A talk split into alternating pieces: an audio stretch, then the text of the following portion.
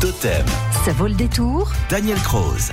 Saint-Flour, c'est la planaise et le basalte, la lentille blonde, une cathédrale aux deux tours carrées et son célèbre Christ en croix du XIIe siècle qu'on appelle le beau Dieu noir. C'est là-bas que nous nous rendons ce 15 août avec vous, Daniel Croze. Bonjour Daniel. Bonjour. Nous partons à la rencontre de son patrimoine. À qui doit-on euh, la fondation de celle qui deviendra la sous-préfecture du Cantal? Alors, la Fondation de Saint-Flour est associée, comme dans nombre de nos départements de tradition catholique, à un saint qui rejoignit la Haute-Auvergne depuis l'Odève pour l'évangéliser. Il s'agissait de Saint Florus, devenu évêque au 5e siècle. La légende raconte qu'il entreprit de gravir le mont Indicier, qu'un gros bloc de basalte l'arrêta dans son ascension et qu'il s'agenouilla pour prier en déposant une main sur le rocher.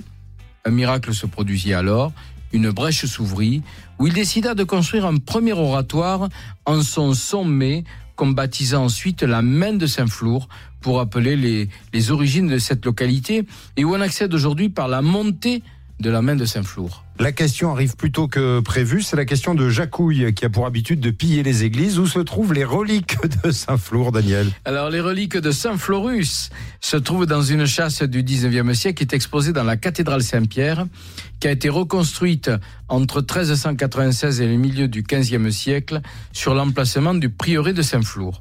À proximité de cet édifice en, en pierre de lave de Liozargues, on admirera une belle demeure du XIVe siècle qu'occupèrent les consuls dès 1354. Et cette demeure accueille aujourd'hui les collections patiemment constituées par Alphée Doué, décédé en 1952, qui rassemble des peintures, des sculptures, du mobilier des armes dans une ambiance rappelant les cabinets de curiosité d'autrefois. Alors d'autres euh, collections qui témoignent de la vie sur la planaise sont à retrouver euh, au musée de la Haute-Auvergne. Oui, le musée de la Haute-Auvergne n'est pas très éloigné. Il a été aménagé dans l'ancien palais épiscopal du XVIIe siècle. Il est attenant à la cathédrale. Il partage le bâtiment avec l'hôtel de ville, présentant des collections d'art et de tradition populaire.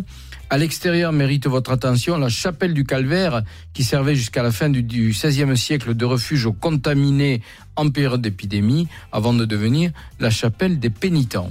Une dernière précision à propos de la place centrale de Saint-Flour, proche de la cathédrale. Alors cette place est nommée simplement Grand Place en occitan au Moyen Âge, avant d'être rebaptisée par la municipalité Place Gambetta en 1870, puis Place d'Armes en 1921, comme quoi Rodez n'a pas l'exclusivité de posséder une place d'armes. Et on va répondre à présent à la question de Viviane Rue dans Margeride. Elle nous parle de la halle au blé, hein, mais qui s'écrit euh, bled, c'est ça Bled. Voilà, on n'est pas dans le bled. Bon, euh, Saint-Flour euh, en possède une. Euh, Il y avait une expo qu'elle a appréciée euh, l'année dernière, je vous le disais tout à l'heure. Et elle nous demande si cette halle, autrefois, a été une église, comme souvent on l'affirme. Alors, info ou intox Alors cette halle a été la collégiale Notre-Dame. Elle a été construite dans le style gothique flamboyant au XIVe siècle à l'emplacement d'une église romane qui était dédiée à Sainte-Foy, puisque Saint-Flour se trouvait au Moyen Âge sur le chemin de Compostelle. Pendant la Révolution, avec l'instauration du culte de la raison de l'être suprême en l'an 2, puis la désacralisation des bâtiments religieux, la collégiale Notre-Dame a été transformée en grain et les chapelles mises en bail. Elle a retrouvé toute sa splendeur grâce à sa restauration, avec restitution de ses voûtes en bois et de son dallage en pierre.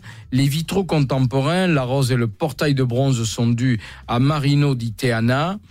Cette halle au grain accueille un marché en période hivernale, ainsi que des spectacles, des concerts et des expositions pendant l'été.